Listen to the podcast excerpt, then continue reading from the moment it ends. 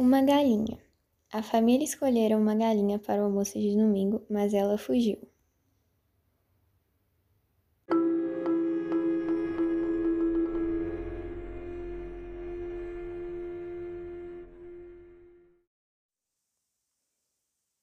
O dono da casa saiu em disparada a fim de capturá-la e, com muita dificuldade, conseguiu alcançá-la. Assim que a colocaram de volta na cozinha, a galinha, surpreendentemente, botou um ovo.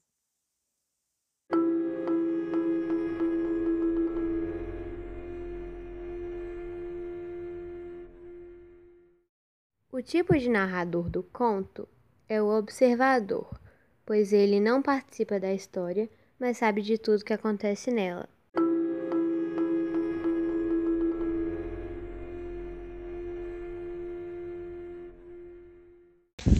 O conto de Clarice Lispector traz a perspectiva feminina na sociedade nos anos 60, representada pela galinha.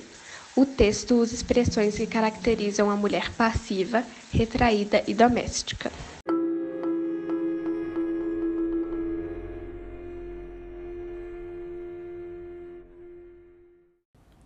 Totalmente submissa a essa sociedade que decide seu destino.